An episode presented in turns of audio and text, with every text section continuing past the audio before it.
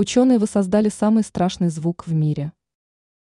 Звук ацтекского цветка смерти ученые описывают как самый страшный в мире, что-то среднее между сильными порывами ветра и криками людей. У них получилось создать шум посредством 3D-принтера. Издание «Российская газета» отмечает, что этот свисток был напечатан на основе дизайна оригинала в форме черепа. Этот череп был найден со скелетом на территории Мексики в конце 1990 года. Считается, что такие свистки были использованы для убийства жертвы в честь бога ветра и Хикатля.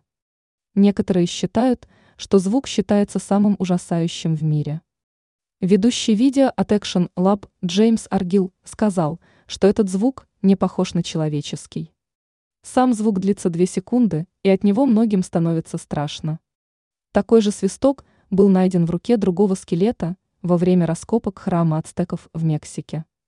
На протяжении долгого времени археологи думали, что это простая игрушка, пока цель свистка не была раскрыта. Один из ученых случайно подул в отверстие наверху черепа, и оттуда раздался этот звук.